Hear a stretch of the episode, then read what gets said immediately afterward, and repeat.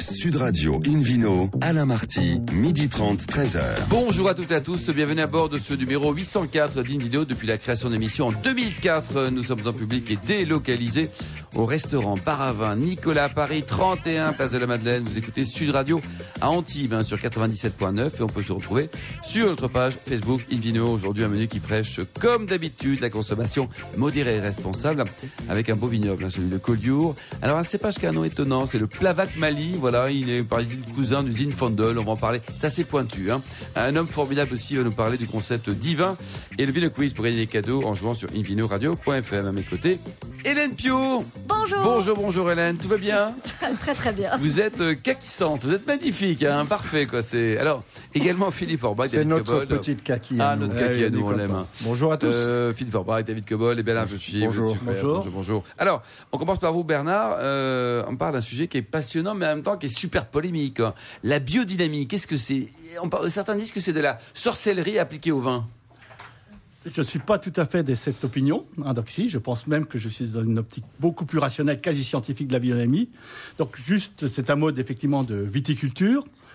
Aujourd'hui, 90% de la viticulture est basée sur la chimie, c'est-à-dire qu'on a telle maladie, on met telle molécule, et puis on arrête le problème. Hein, donc, il y a effectivement, il y a Ça, c'est ce qu'on appelle la méthode traditionnelle. voilà, c'est ce qu'on appelle la méthode conventionnelle. Ah. Alors certains font, en mettent un peu. Alors ça, certains démarrent. c'est-à-dire Quand ils ont terminé, terminé le dernier pied, ils recommencent de l'autre côté. hein.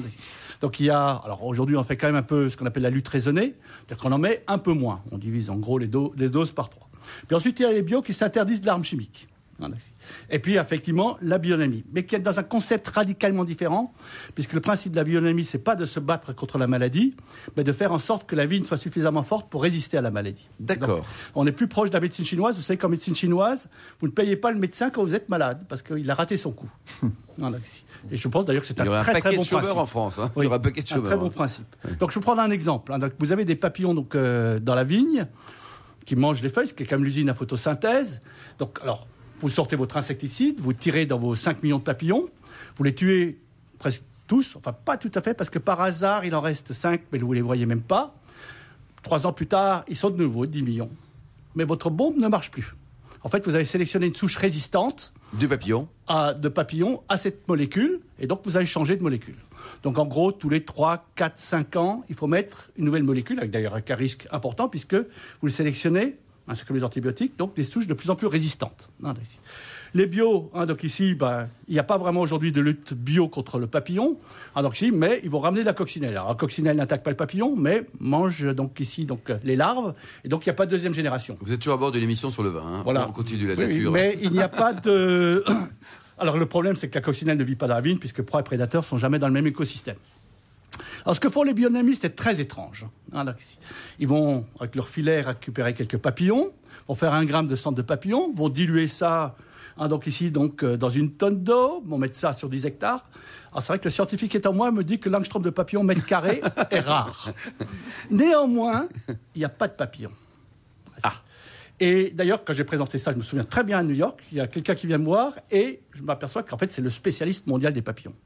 Il me Monsieur Vendu Roquefort. il dit, le papillon, c'est l'odorat le plus sensible du monde animal. Ah oui. Donc l'être humain, il a un endroit, il faut qu'il a toute l'information. Le cochon, le, le chien, il en a trois, le cochon en a quatre, mais il en a sept. Et le il kobold, il repère- en a combien le kobold il repère une peu. molécule à 10 km, 15 km. Et Ah dit, oui. j'ai fait le calcul, ça suffit. Ah Voilà, oui. L'exemple typique d'une chose dont on se demandait pourquoi ça marchait. On voyait bien que ça marchait. Ah, ici, maintenant, on a enfin une explication rationnelle. Ici. Voilà, donc, alors, la biodynamie est bien de quelqu'un qui s'appelle Steiner. Ah, donc, ici, donc, qui, en 1924, donc, fait une leçon d'agriculture parce que les agriculteurs allemands étaient déjà Lui- très lui, inquiets. Un Il grand mérite- démocrate, David, non? Non, il, il mérite un carton rouge, ce ça. monsieur, mais pour d'autres Il est, raisons. il est Oui. très controversé Oui. politiquement. Enfin, je rappelle hein. juste qu'il est quand même mort en 1925. Donc, c'est difficile de lui mettre le nazisme sur le dos. Non, mais c'était un raciste avéré. Oui, ça c'est clair. Donc, mais surtout, les travaux ne viennent absolument. Enfin, Steiner, lui, a pompé intégralement quelqu'un qui s'appelle Goethe, qui est Ah connu bon pour ses romans et Faust, hein, donc, si, mais qui a écrit un livre formidable qui s'appelle Métamorphose des plantes. hein, donc, si. et qui d'ailleurs aujourd'hui revient complètement avec la, micro- avec la microbiologie génétique, hein, donc ici, dans le circuit. donc, si. Et donc, c'est, et, et donc, elle a vraiment démarré dans les années 40 parce qu'il y avait des milliers d'hectares, donc ici pollués par un insecticide qui s'appelle le DTT en Australie. Et donc, il y a quelqu'un qui s'appelle Podolinsky a utilisé une préparation qui s'appelle la 500. Alors ça, c'est un autre cas étrange. La 500. La 500. Rien à voir avec la Fiat. hein. Donc on met de la, la bouse de vache dans une corne de vache, on l'enterre à l'équinoxe d'automne et on la sort à l'équinoxe de printemps. Et là, le, moi, le rationaliste que je suis est quand même très étonné. Et c'est comme ça qu'est né l'NPO, d'ailleurs. Et non, alors, néanmoins, Non, moi je suis dans, alors, dans une rose, monsieur. néanmoins Comme quand on analyse ce qui se passe, on a une activité microbiologique absolument incroyable qu'on est incapable de produire autrement. ah oui. Et si on le met dans une corne de bœuf, il n'y a quasiment rien. Et si vous le mettez dans une bouteille, dans un pot de confiture, ça pourrit. Incroyable. C'est quand même très étrange. Hein, donc, Donc c'est corne de vache. donc, oui, c'est la- corne la de vache. bouse de vache dans une c'est corne la de bouse de vache. vache dans une corne de vache. Et vache, donc, là, vous la dynamisez, vous la mettez sur le sol. Et c'est vrai que c'est. Dynamiser, ça veut dire touiller très fort. hein. Ouais. Mais déjà, comment Oui. l'idée a surgi de prendre une corne de vache Et ils ont de la regardé donc un film, bouse le dedans exorciste. Parce Je qu'ils n'avaient rien l'histoire, d'autre. tout Ils a n'avaient été rien essayé. d'autre. Ouais. Tout a été essayé. Ouais. Ah, c'est- Et en particulier, nos ancêtres qui n'avaient pas la télé, hein, donc a beaucoup d'expérimentations, faisaient beaucoup d'expérimentations et avaient le sens de l'observation. Or, la bionomie, c'est avant tout le sens de l'observation. Hein, c'est donc de- donc, euh, donc aujourd'hui, ah, donc, et d'ailleurs, je vais prendre un, je vais compter une anecdote. Je suis dans un domaine de la Loire célèbre, et puis on avait mis une- la 501 qui est donc de la silice, et le producteur C'est était en pas, train- c'est pas une marque de jeans célèbre. voilà. Il était en train de, de raconter à son copain, je comprends pas ce qui se passe. Hein, donc tu m'as dit de traiter avec la 501 et mes filles, mes feuilles tournent de l'œil. Alors moi, bon rationaliste, je dis, filles. ça n'a pas l'effet escompté, ça n'a pas l'effet escompté, mais c'est un effet. Oui, c'est ça, Non, quoi. ouais. Et l'autre lui dit, mais pourquoi tu as traité aujourd'hui? C'est demain qu'il fallait traiter. Eh, parce qu'il y a Ah des, oui. Et Et là, des jours feuilles, des jours voilà, fruits, donc c'était très, ça quand même. des jours racines. Ah, Pas trop peu, quand même, au Donc, truc. hein, euh, Pierre. Donc en tout cas, en- par exemple, en- si aujourd'hui on utilise, on utilise beaucoup de tisanes, hein, par- contre le mildiou, on fait des tisanes d'osier. L'osier, c'est une plante d'eau, elle pompe l'eau en fait. hein, donc ici, et ce qui fait que le mildiou, qui est une maladie cryptogamique, n'a carrément pas, Ah peut ouais. pas se développer. Mais tout ça, vous y croyez vraiment, Bernard? C'est-à-dire que vous, Moi, scientifique, je, vous êtes scientifique. je hein, crois, euh, je vois ce que je constate et je suis très impressionné par les résultats. D'accord. Et aujourd'hui, bon, 90% est expliqué. hein, donc ici, donc euh, on sait maintenant pourquoi marche l'osier. Hein, donc ici, on sait pourquoi marche la silice, parce que tout simplement ça augmente l'effet vasodilatateur de la feuille. hein, donc ici, donc il y a et de manière Il y a des vraies raisons rationnelles, vous voulez dire. hein, Il y a et- 19 thèses de doctorat qui ont été faites. hein, donc ici, donc il y a quand même beaucoup de choses dessus. Petite réaction de David avant le propos de Philippe. Alors, comment peut-on expliquer le fait qu'il y a Voilà. deux, deux- deux J'aime- domaines très célèbres ça, à là. Bordeaux qui, euh, l'année dernière, dans une année très pourrie quand même, ont perdu euh, 70 à 80% Vous savez de David récolte qui sont en on, biodynamie. on, va- on Voilà. en parlera une prochaine Donc, c'est fois. pas parce très que- Non, rentable. non, mais je- si, si, je peux dire tout de suite, Bon, bah, c'est que tout simplement, euh, il fallait traiter un Un beau dimanche. sujet. Ah, hein, donc ici, et ces domaines ne travaillent pas le dimanche. Ah ben voilà eh ben voilà. Les 35 Voilà. heures Dans, hein. dans le non-dit. Allez, merci David et merci Philippe. Une minute sur la radio. On retrouve Philippe Forbach, euh, notre meilleur sommelier du monde et président de la sommelier française, pour nous parler de, de l'un des plus beaux vignobles du monde. Et oui, les schistes bruns de Collioure, mesdames et messieurs. Et toute la famille Martin nous bien Bernard, attentivement. aussi, hein. Et, et- et tout le monde est, est très intéressé par cette petite appellation finalement qui est située sur le même terroir qu'une autre appellation qui s'appelle Banyuls, puisque c'est exactement sur le terroir ou sur le, sur le territoire, je vais faire attention à mes mots, hein, de Collioure, David Bagnoul-sur-Mer et Cerbère que l'on produit effectivement ces deux appellations. Donc on est sur des schistes, euh, sur des, des collines qui sont juste incroyables. C'est vraiment très beau. Les amphithéâtres, parce qu'il y en a plusieurs qui surplombent la mer à cet endroit-là, c'est valent juste la peine d'être vus. Euh, on peut imaginer les 6000 km de murets qui ont été construits par des générations de, de, de, de- de vignerons maçons quasiment. Depuis l'époque romaine, hein. Euh, et, euh, et c'est vraiment, euh, vraiment impressionnant. Ça parle au cœur au-delà de- du, goût. On y produit donc sur, sur Collioure des vins secs, en opposition aux vins doux naturels que l'on produit avec l'appellation Banyuls, à la fois des, des, des, des- rouges traditionnels à partir du, du grenache, mais pas que, puisqu'on a également du Mourvèdre, euh, un peu de Syrah, du Cinsault et le Carignan. Pas oublier le Carignan, qui est un vrai cépage. euh, Et c'est bon, ça, hein, ça pas de de bonne la région. réputation, mais c'est très bon. Hein. Oui, mais quand il pousse sur des coteaux avec des rendements Sur bridés schiste, surtout. et sur schiste, Oui. franchement, le résultat, il est au rendez-vous avec euh, de, de- à la fois de la puissance et On de peut la avoir des finesse. 100% Carignan, Philippe On peut, c'est rare sur Collioure, c'est plutôt, il y a quand même le grenache qui doit être euh, Oui. de, de base. Je pense on que c'est pas autorisé. Et On peut faire du Carignan 100%, on perd Non, l'appellation Collioure, on est- ouais. on est en Vin de France, euh, et, et- et finalement, Et ça peut, ça peut être très bon. Des vignerons s'y amusent d'ailleurs. Euh, on, trouve également donc des, des, rosées avec les mêmes cépages. Euh, et puis plus récemment, même si ça commence un peu à dater, puisque c'est des années 2000, on peut faire du blanc en appellation Collioure, avec de nouveau du grenache, mais là on est plutôt sur du grenache blanc, euh, avec du grenache gris aussi, un peu de roussade de Marsanne, voire du vermentino, qui donne des résultats finalement relativement intéressants. C'est, ce sont des vins, alors non seulement ils ont une réputation locale, parce que les gens sont fiers, ils ont raison de l'être. Euh, c'est- ce sont des vins qui sont pas très connus finalement du grand public. Mhm. Collioure, ça parle parce que c'est un port magnifique, ça, ça rappelle l'histoire des grands peintres, Quelques Picasso beaux célèbres, en- bien en sûr. tête, etc. Ou, ou ses relations avec Dali et autres euh, artistes du coin. Euh, la lumière, magnifique également que l'on a là-bas. Les anchois, bien entendu, même s'il y en a de moins en moins qui viennent réellement de Collioure. Mais c'est des images- restent très re- Mais exactement, ils sont très bons. Sans Néanmoins- aucun chauvinisme, Madame Marty. Absolument pas. Exactement. Moi, j'en euh, prends tous les matins. et, euh, pas vous voilà.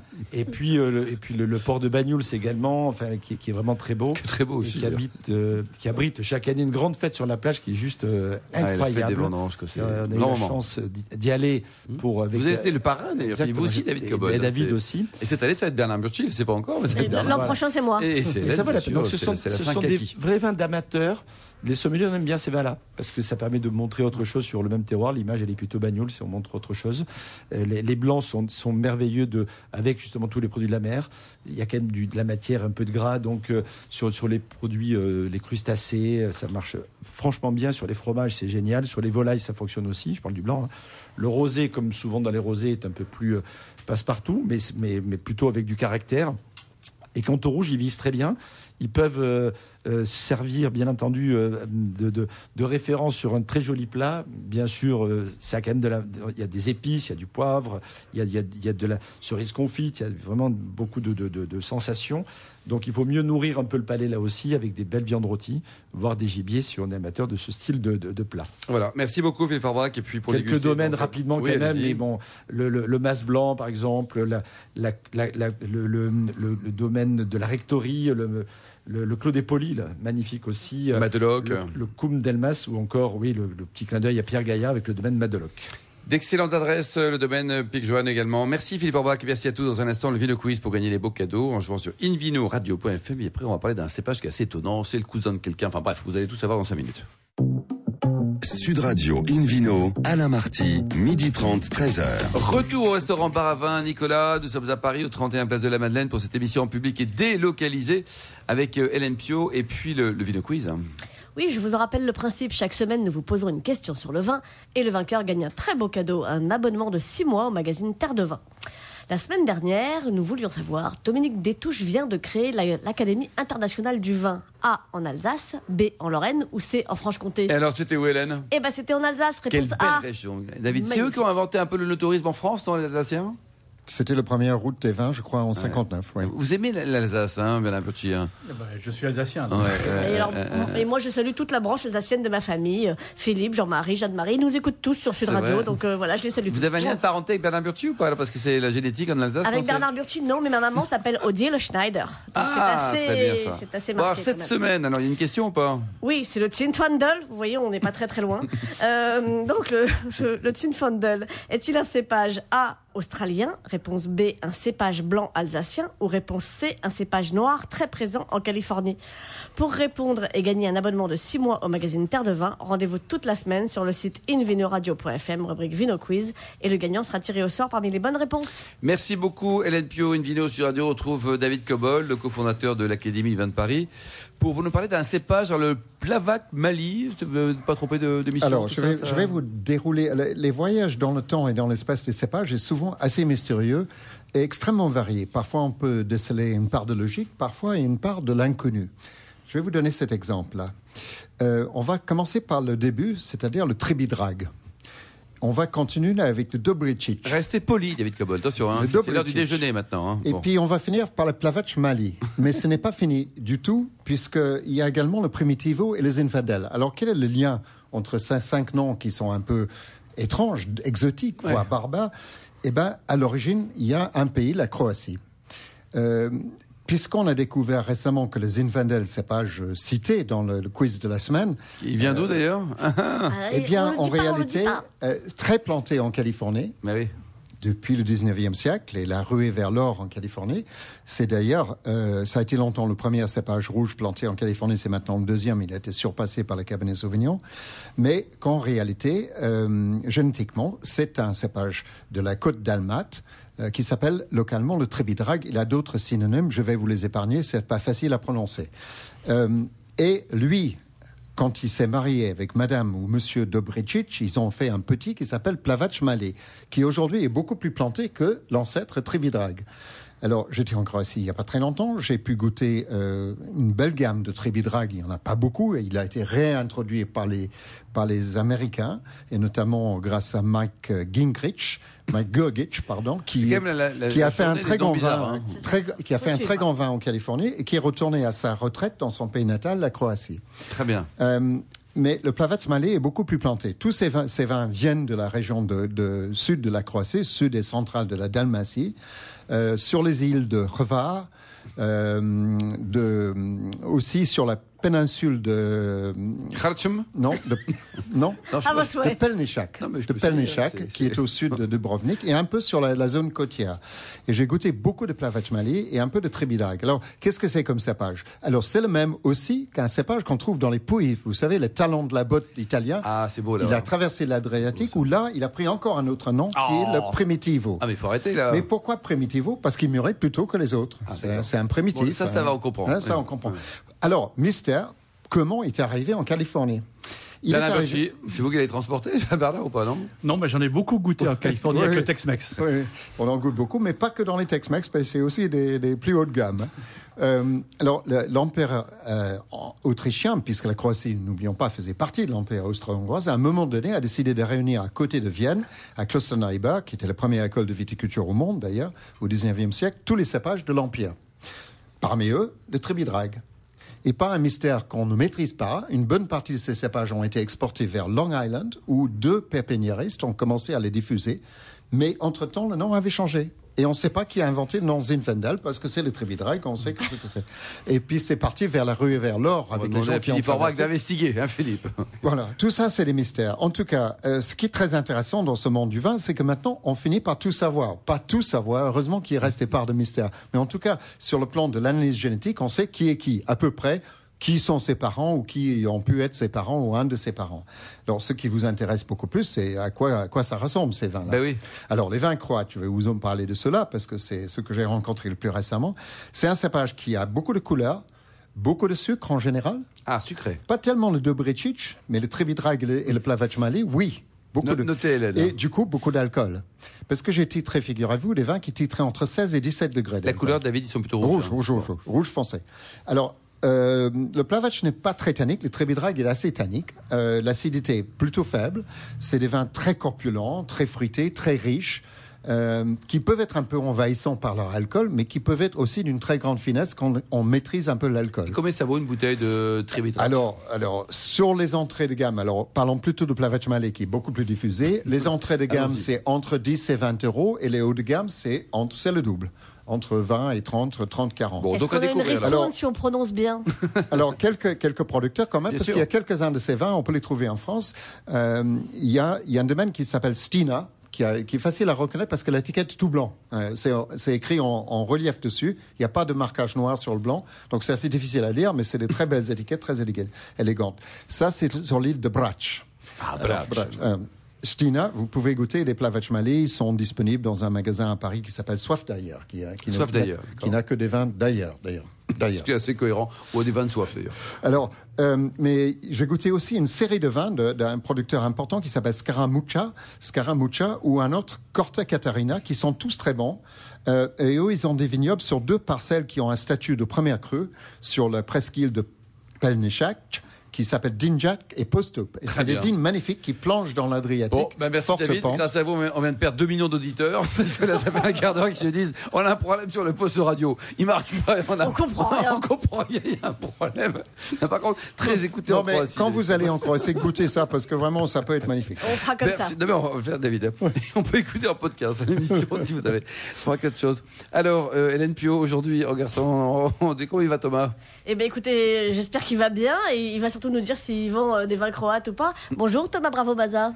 Bonjour Hélène Pio. Euh, nous vous invitons aujourd'hui en tant que président euh, de Divin. Mhm. Euh, alors Divin, on, on va on va l'épeler hein, D-I-V-I-N-S parce que ça peut être euh, 10, C'est 20 beaucoup aussi. plus ça peut simple être, que d'autres voilà. cépages. hein. Et puis c'est ça. Et puis comme je ne parle pas croate, je vais épeler le français. Euh, Divin, euh, alors j- j- bon, c'est un caviste, c'est un lieu de fiesta le soir. Il y, a- il y a des bouteilles partout. C'est vous qui en parlez. Ça se passe comment? Racontez-moi ce que c'est que cette- cet endroit. Eh ben, ça se passe très très bien. On a ouvert il y a un peu plus d'un an. Avant, j'étais journaliste. Et euh, l'idée, c'était de faire profiter de mes 15 ans de reportage autour du monde, Alors, de quelques belles bouteilles. Et puis, c'est vrai que le soir, à partir de 20h, il y a une nouvelle C'est vie la fête qui s'ouvre. C'est vraiment la fête jusqu'à Vous êtes basé des où, fois très très loin. Bah, pas, pas très loin d'ici, hein, vraiment. J'arrive en voisin, on est à 50 mètres de la place des Victoires. Ah d'accord, très Donc bien. on 25 est dans Hérolde. le premier dans arrondissement, à côté de la Banque de France, à côté du Palais Royal. 25 rue Hérold dans le premier arrondissement. Très bien. Donc effectivement, euh, les auditeurs connaissent bien votre voix puisqu'on a pu l'entendre pendant des années, euh, notamment dans Ça se bouffe pas, ça se mange avec Jean-Pierre Coff et Perico Légas sur France Inter. Ah oui, j'ai d'ailleurs une très très bonne imitation de Jean-Pierre Coff à faire, vous mais je la ferai pas ce soir quand même. Euh, Ce aujourd'hui, midi, ce mais- midi. Ah, alors, midi, vous oui. savez déjà Oh, plus quelle heure on est. Il est Ah. décalé. hein, Il il est fait décalé. tellement mauvais. Ah, hein. il faut dire qu'après les propos de David, je comprends qu'on soit décalé. hein, C'est ça, c'est- le, le décalage horaire croate. Donc effectivement, journaliste et critique en vin de 2002 à, à 2017, Thomas Bravo-Maza, on vous retrouve aujourd'hui donc dans cette cave ouverte du mardi au samedi, divin de, 10 de 11h à 20h. Ça, ça c'est les horaires normaux, on va dire, pour venir acheter du vin. Exactement. C'est vous qui le vendez? Eh oui, c'est moi qui le vends. Oh, bah, j'ai embauché quelqu'un aussi, mais euh, les gens On viennent salue Laurent vraiment. Vallereau, c'est ça? Pardon? Laurent Vallereau Exactement, exactement. Et on, On fait salue. une bonne, euh, une bonne équipe, absolument, qu'on salue.